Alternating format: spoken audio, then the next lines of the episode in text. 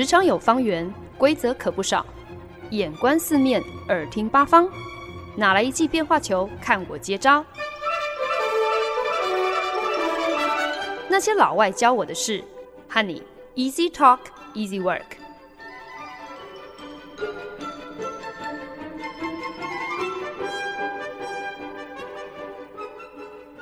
您现在收听的是《那些老外教我的事》，我是焕恩。本周在节目当中跟大家分享的单字是 transgression，有逾矩、侵犯、罪严的意思。以这个题目出发呢，今天的主题会围绕在跟大家分享二零一七年从美国发起的 Me Too Movement，也就是打破性侵沉默的我也是社会运动，还有它后续回荡的一些效应。所以呢，今天的节目内容会涉及一些包含像是职场性骚扰等比较成人、比较严肃、具争议的议题。那当然，虽然一如以往，节目当中不会刻意去绘声绘影的描述任何具体的过程哦，可是呢，还是可能会使用一些比较有争议的措辞。那所以呢，在这边就要请听众朋友自行斟酌，对于这一类比较争议的内容的接收度哦，特别是习惯跟孩子一起收听那些老外教我的事的听众朋友，建议呢，呃，你们可能可以先听完之后再决定今天的节目内容对于您的孩子是不是适龄。上个周末呢，我难得有机会再访新加坡剧场哦。那我身边的外国同事呢，大多对于新国剧场其实是蛮有成见的啦。特别是那些从英国啊或者是美国移居而来的老外，总会觉得自己老家的纽约百老汇啊，或者是 West End，就是伦敦西区。这两者呢，堪称是世界艺术中心哦。所有叫得出名字、横扫国际大奖的舞台剧啊、音乐剧，八九不离十，大概都是由这两个地方孕育而成的。所以呢，弹丸之地新加坡哦，在剧场圈又能够有几斤两重，怎么可能与之抗衡呢？可是呢，其实呢，我在之前的节目当中也有提到哦，其实新加坡到底也算是拥有一个蛮耐人寻味的剧场生态啦。因为地缘关系，所以呢，其实是还蛮能够轻松入列澳洲各大剧团大型制作巡演的一个过境重点啦。所以呢，你今天如果想要看任何经典的音乐剧啊，比方说像是《狮子王》啊、《猫》啊、歌剧《魅影》，其实呢，真的用不着跳上飞机横跨太平洋，在新加坡其实就有的看了。那又因为新加坡的历史渊源哦，所以呢，英国莎翁剧团其实也蛮常受邀来新加坡演出的啦。今天如果你想要一睹原汁原味的莎士比亚大作，呃，在新加坡，其实供给还有需求上面也算是可以得到满足的。只不过呢，呃，虽然有这些海外的巡演，可是呃，可能也因为不是呃在地的剧团表演，所以呢，在呃演出的这个呃。时期哦，或是围棋，这个长度当然是不能够跟伦敦还有纽约相比的。如果你今天刚好这个周末另外有安排了，你错过了剧团的表演，就是错过了。接下来可能就要等好一阵子，才能够再呃来欣赏这些表演。那也有可能就是因为这些所谓比较著名、比较有国际知名度的剧作，其实已经被外来的剧团占据了，以至于新加坡本土的剧团求生存的蓝海攻略，就是必须要去说到底的新国故事，要优先把属于新加坡人的故事搬上舞台，不要去跟老外们凑热闹，去抢着改编或者是演出那一些比较知名、比较受瞩目的西方剧本哦。也正因为如此呢，所以呢，呃，特别让新国的剧场呃与众不同。所以内行的新国剧场粉丝都知道，今天如果你想要不漏拍的欣赏好制作，那你必须要追的是剧团哦，要等于是追踪剧团的呃年度计划，他们的动向，才不会错过好的作品。而其中一个新加坡非常受欢迎的剧团推出了四部年度大戏，那。其中三部大多的定调其实是比较幽默诙谐的喜剧剧情片，唯独我上个周末看的这一部，完全走的是一个非常严肃、非常沉重的剧情片的路线哦。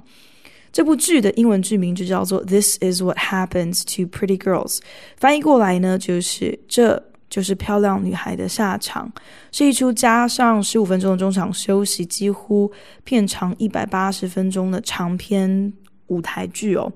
剧情以三支看起来完全不相干的故事线开展。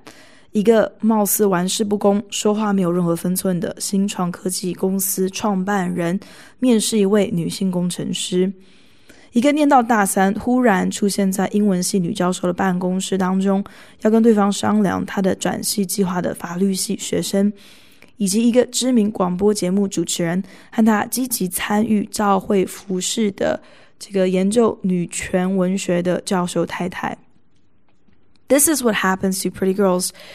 是一出充满雄心壮志的舞台剧哦。一开始所铺陈的这三条，至终会缠叠交错的故事线，基本上呢，就是企图要用剧场说故事的方式，来将已经震荡全球两年多的 Me Too Movement，也就是性骚扰或者是性侵害受害者，打破沉默。勇敢站出来举证揭发，甚至是当众对质加害人的这个社会潮流，将这个往往是难以启齿的社会议题搬上新加坡一直以来是相对保守、宁可回避争议，呃，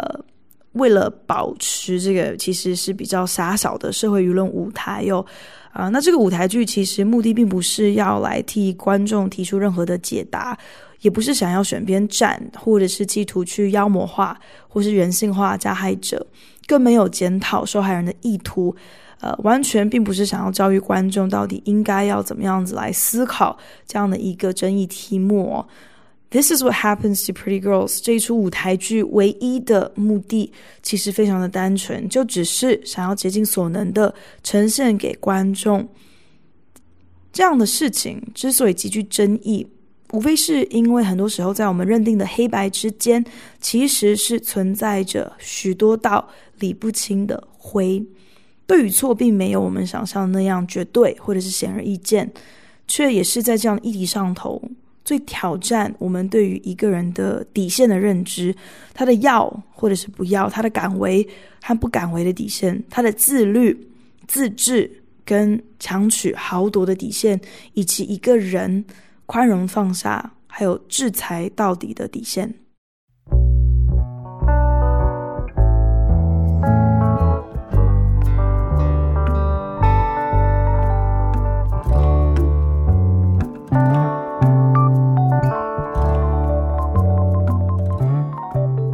您现在收听的是《那些老外教我的事》，我是节目主持人焕恩。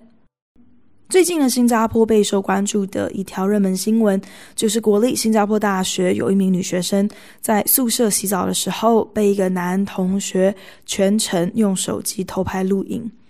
女学生发现之后，跟校方反映，学校表示按照校规良好求条款，也就是类似记两大过才会面临严格处分的宽容政策，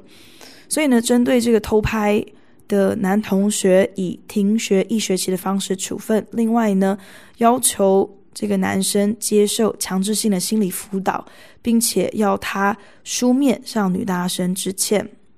而警方呢，也没有起诉他哦，反而呢是依据男同学有展现悔意，并且相信他表现出高度改过自新的决心，所以呢，仅仅给予了一个为期十二个月的有条件式的警告。意思呢，就是只要这位男生他在十二个月之间有任何的过犯或者是再犯，那么警方得以保留法律追诉权，可以连带要他为这起偷拍案负上刑事责任。女大生极度不满校方大事化小、小事化无的乡愿哦，于是呢就在自己的社群媒体上公开了这段经历以及男同学的姓名。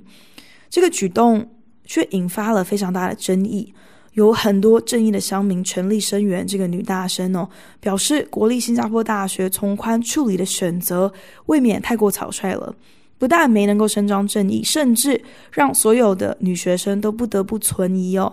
学校根本没有任何的诚意想要尽到保护女学生在校内人身安全的责任，而学校所谓的二好球条款也让人没有办法接受。这么一个条款被搬上台面，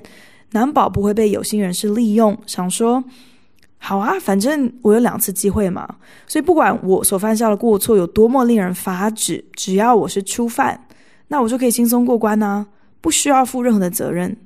这样存心滥用校方宽容的漏洞，学校难道没有责任调整校规做个案处理吗？可是也有正义的乡民转而挞伐这位女大生，表示她这样子在网络上头公开那位偷拍男同学的姓名，不就是断送了人家的前程吗？这个男生不过就是一时糊涂嘛，这不应该成为他一辈子都必须要背负的十字架。许多人也挖出了四年前类似的偷拍案件哦，同样是二十多岁出头的男性在学生宿舍偷拍了女同学洗澡的画面。可是呢，在二零一五年这个个案当中，偷窥狂被处以十个月的刑期。相较之下，今天好像还真是法网恢恢呢。新加坡大学这起偷拍案的肇事者真的是逃过一大劫哦，完全没有服刑的责任需要承担。但是警方表示，这两起案件不能够相提并论啊，因为四年前的那一个案子，加害人是累犯，有许多类似的前科，所以呢才处以刑刑。警方表示呢，在判断惩处轻重的时候，向来都有很多的考量的，包括嫌疑人再犯的可能，以及预防还有感化的作用。那事发之后呢，这里的网络乡民不免俗的就开始诉诸网络霸凌。想要亲自来制裁这位偷拍女生洗澡的男大生，恐吓威胁是不断哦，甚至不惜散布各种不实谣言。包括警方之所以这么好说话，给这个男生一个警告就草草了事，是因为这个男同学后台够硬，家庭背景很照，才让他免于了牢狱之灾。到最后，就连那位被偷拍女大生都看不下去了。站出来，希望网络乡民能够还给这个加害同学一个清净。虽然他自己也还没有做好准备来原谅这个男生，甚至可能也没有办法面对他，可是他还是不希望这个男同学遭遇网络霸凌。可是这却忍不住就会让人质疑起来：这位女大生是不是有点太过天真了呢？这难道不是一个他可预期的结果吗？就算当初他诉诸社群媒体揭发这整件事情，初衷是为了要让大家更多瞩目他所面临的不公义，说不定呢，不只是国立新加坡大学，也能够让所有其他的大专院校因此重新来检讨校内针对性骚扰还有性侵害案件的处理方式。可是，一旦你打开了网络舆论这么一个潘朵拉的盒子，你势必就要做好这一切。将会像滚雪球一般，完全超过自己任何掌握的心理准备吗？舆论压力所能够带来的改变，不一定保证那就是正义的伸张。你开放一切，让任何人都能够来品头论足，其实表示着大家对于何为正义，应该如何来伸张正义，都可以自己各自解读。借助社会舆论替自己发声的同时，其实也意味着你间接选择了分享、转让了你的话语权。接下来，这个社会风向球会怎么吹，已经完全不在自己的掌控之中。这也正是为什么要性骚扰或者是性侵害的受害者站出来公开揭发自己的加害人，是如此难上加难的一件事情。Me Too Movement 的趋势是从好莱坞延烧到科技产业、政治圈，如今横跨了半个地球，也在两性权利极为不对等的印度还有韩国落地生根发酵。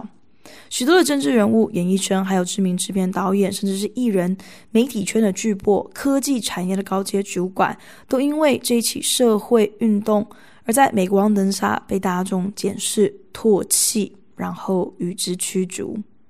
虽然性侵害和性骚扰的受害者并不只有女性，但是站出来表示我也是 Me Too 的受害人，还是以女性为大宗，以至于现在很多位高权重的男性真的是噤若寒蝉哦。在性骚扰还有性侵害的指控，基本上好像完全没有任何追溯期限的情况之下。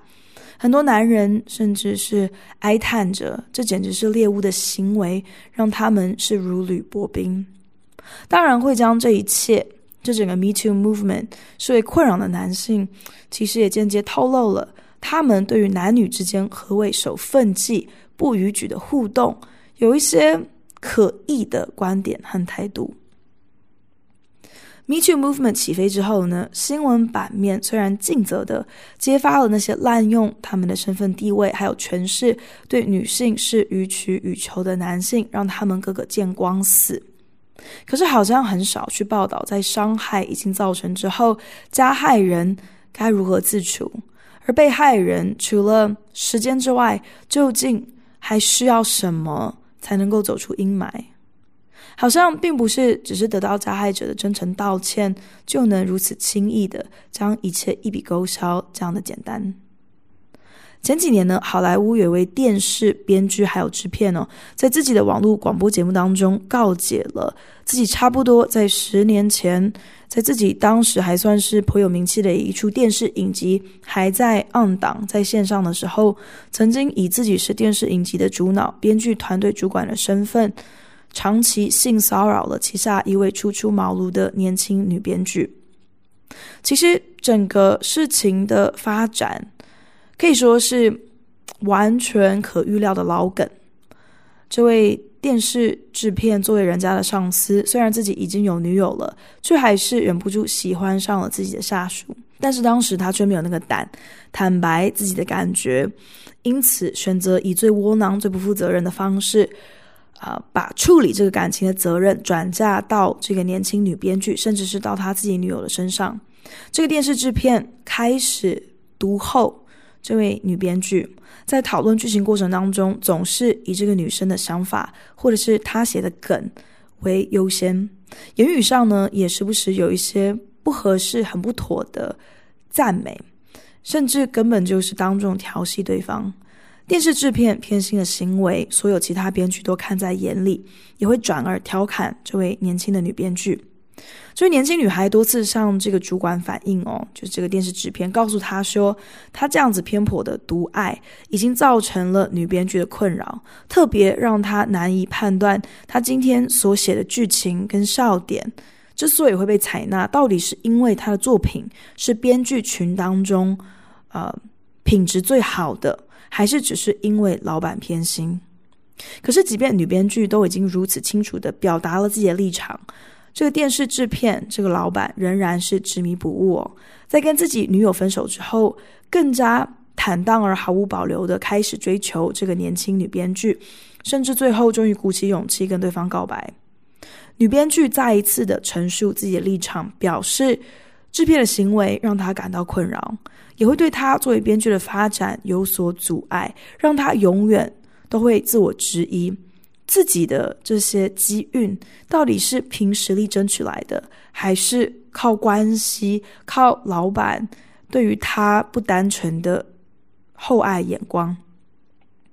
被女编剧拒绝电视制片恼羞成怒哦，心想：好啊，你敬酒不吃吃罚酒嘛，你想要得到公平待遇是不是？OK 啊。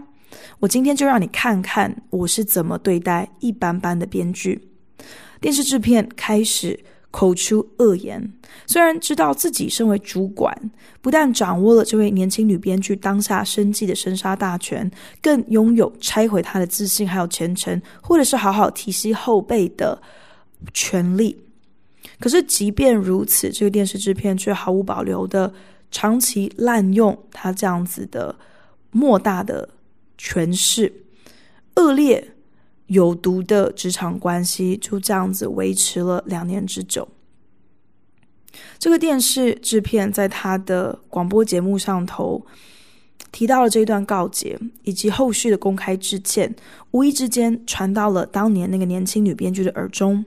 虽然那是发生多年前的事情，这位女编剧如今也已经是自己编制的电视影集的执行制片，与当年的主管，也就是那位电视制片，再无瓜葛。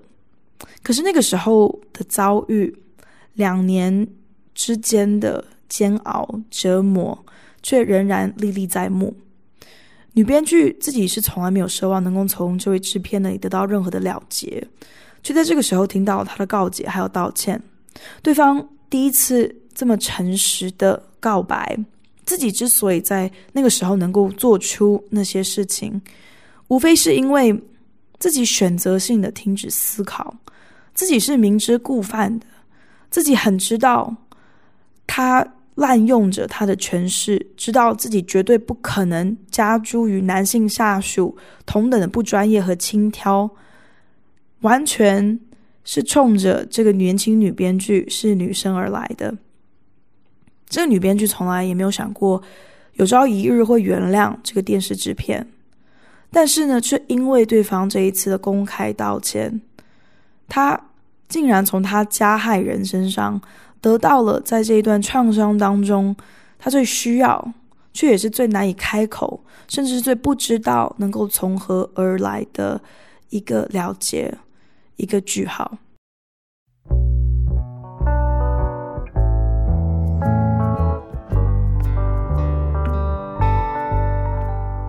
本节目由好家庭联播网、台北 Bravo FM 九一点三、台中古典音乐台 FM 九七点七制作播出。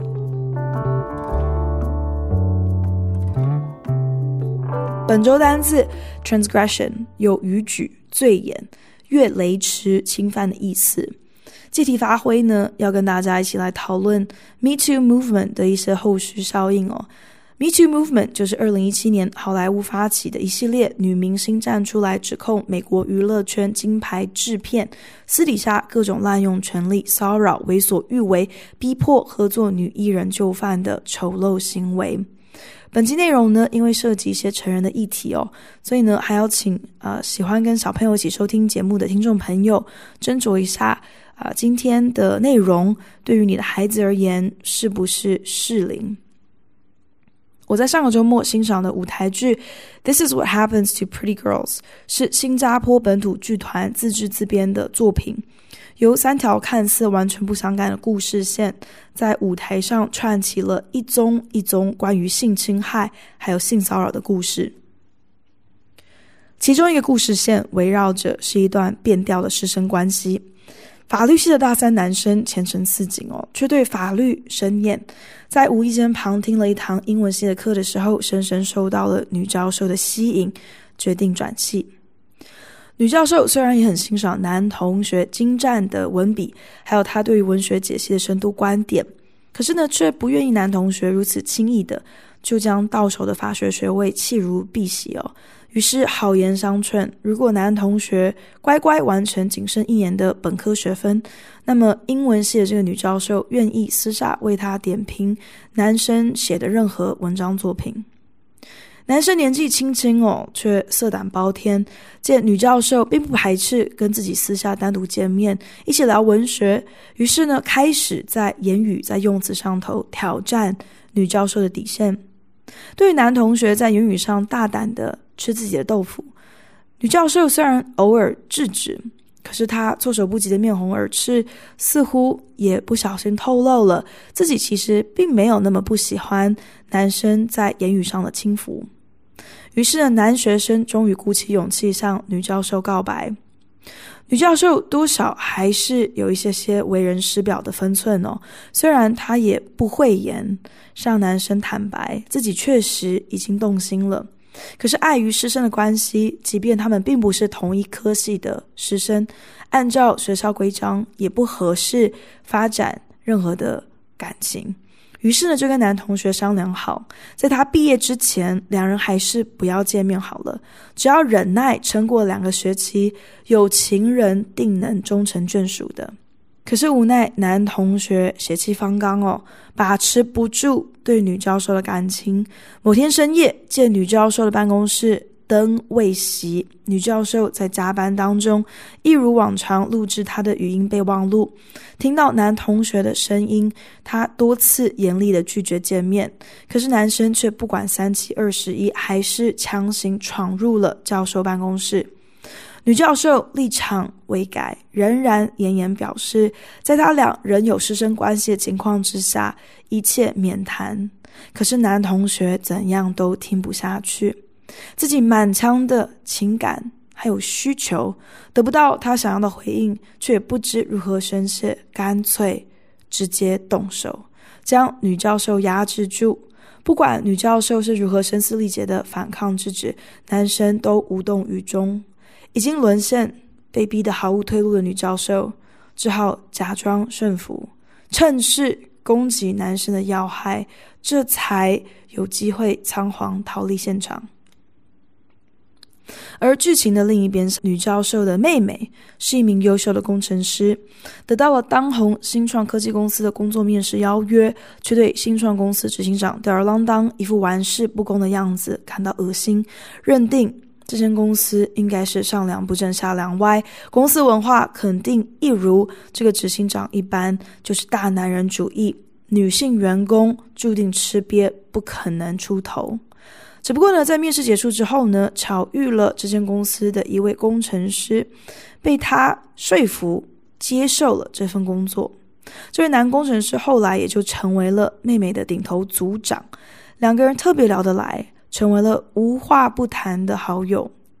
某晚在公司庆功宴上，这个组长邀请妹妹回到自己的住处叙谈。妹妹心想，不过就是喝一杯嘛。应该无妨，就这样子跟着组长回到对方家中。两个人其实互生好感，彼此都有点微醺，于是呢，就这样子开始亲热起来。可是妹妹呢，并没有做好准备，要在当晚有任何超过永吻的发展，因此呢，多次阻挠了组长热情的攻势。组长见自己的正面攻击一直被挡下来，被化解，可是。还是需要宣泄自己高涨的欲望，于是就顺势要妹妹以其他的方式化解自己蓄势待发的欲望。妹妹在一个半推半就的情况下，也就顺了组长的意。可是事后却感到特别的肮脏恶心，冲进厕所，久久都没有办法洗刷掉自己被侵犯的屈辱。因此愤而离开。组长不明白自己到底是哪里做错了，认定当晚的种种是两人情同意合的结果啊。可是如今妹妹在公司却对他冷言冷语，不回他的讯息。他伸手碰妹妹的肩膀或者是脖子，对方竟然像触电一样弹开，而且严严警告他不要再对自己动手动脚。妹妹是不堪其扰哦，觉得这个组长已经在骚扰她。讲明白了，就是拒绝要跟这个组长私底下有任何的往来，只想要就事论事，保持同事专业关系就好。组长得不到自己想要的答案，于是呢，恼羞成怒的将各种强人所难专案死线加诸在这个妹妹工程师的身上，表示你要就事论事，我们就来就事论事啊。妹妹终于忍无可忍，一状告上了人力资源，提出了组长对她性骚扰的控诉。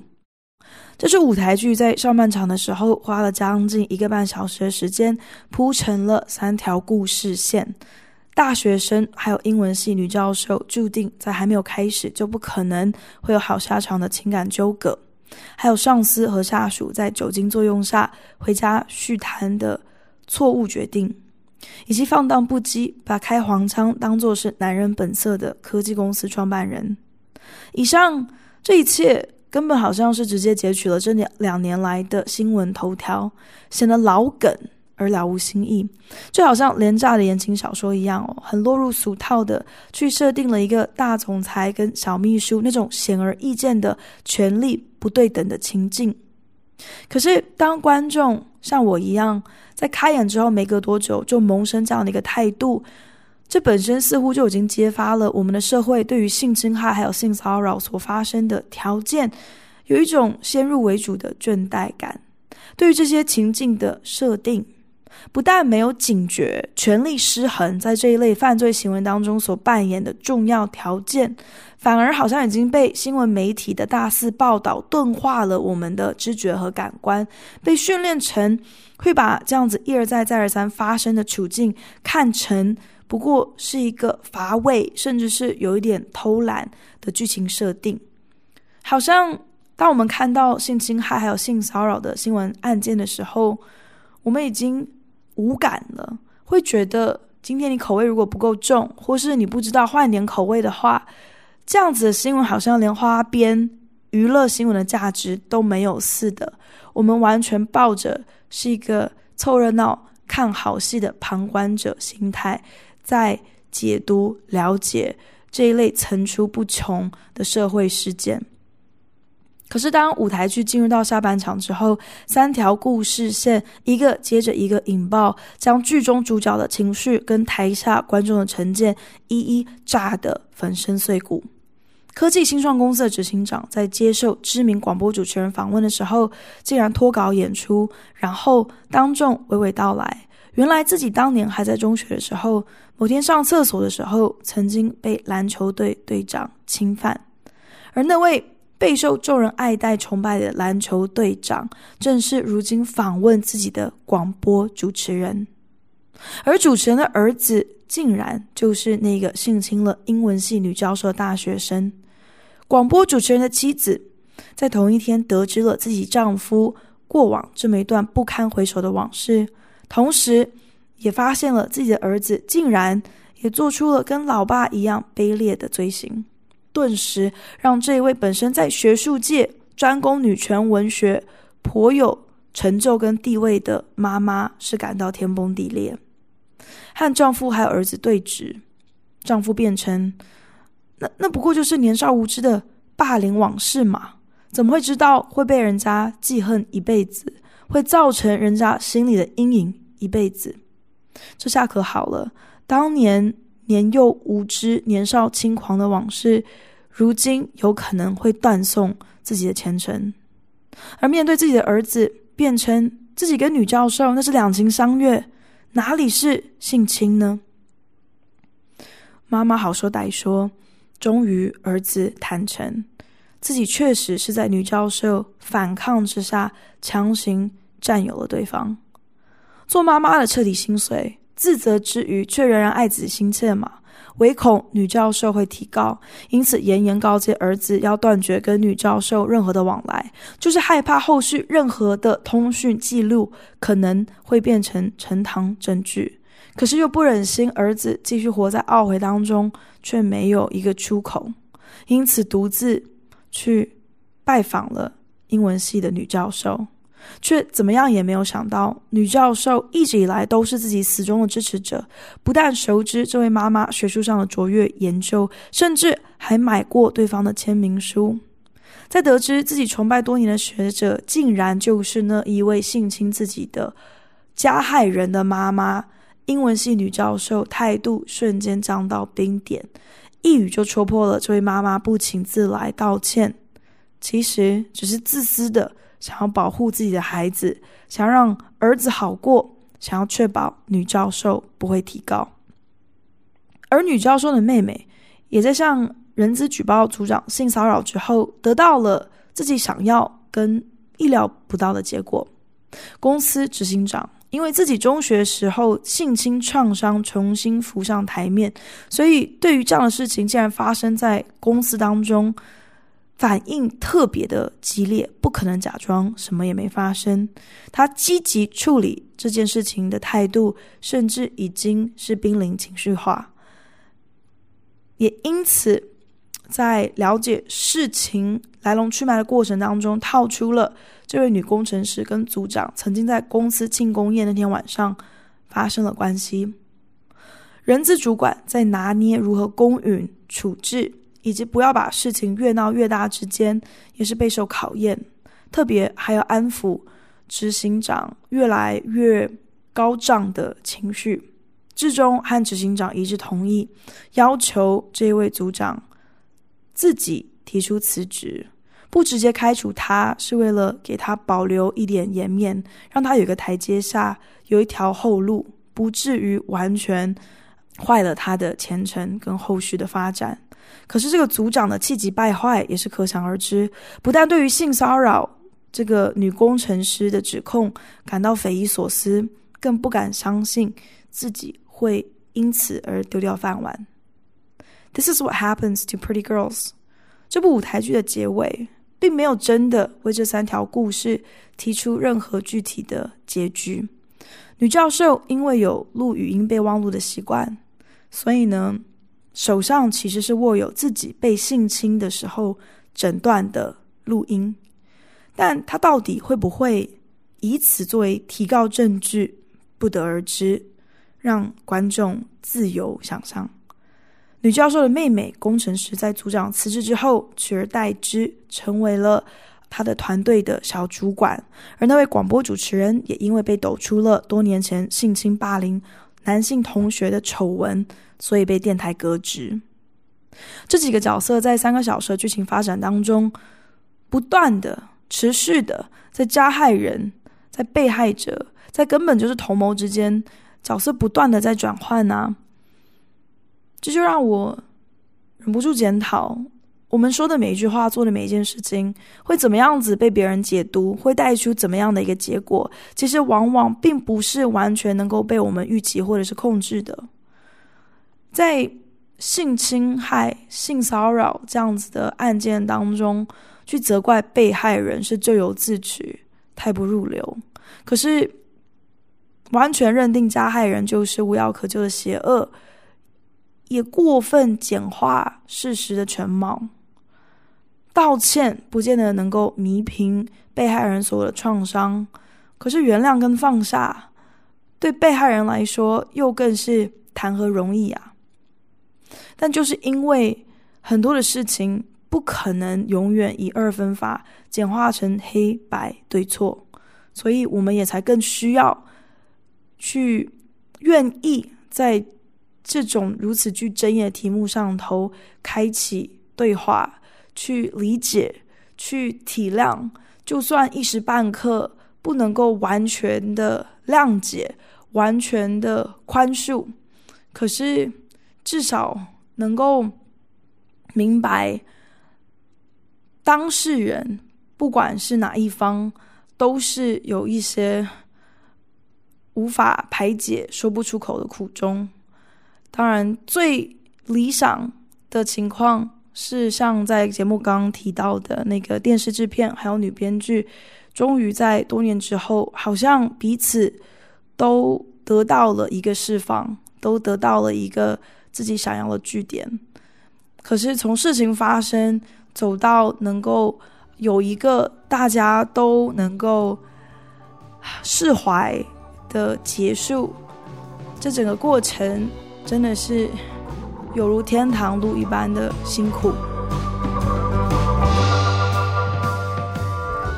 今天呢，在节目当中跟大家分享的 transgression 内容有一些些的争议，所以特别要谢谢听众朋友愿意听到这边。如果大家有任何的想法或者是回馈，想跟我来分享，也欢迎到那些老外教我的事脸书上头留言来跟我分享哦。对了。如果您是用 Apple Podcast 听这一集的话，请帮我评分五颗星或留言。如果您是用 Castbox、Spotify 等 APP 平台收听，也请你帮我分享给您的朋友。那我们就下一集再见喽，拜。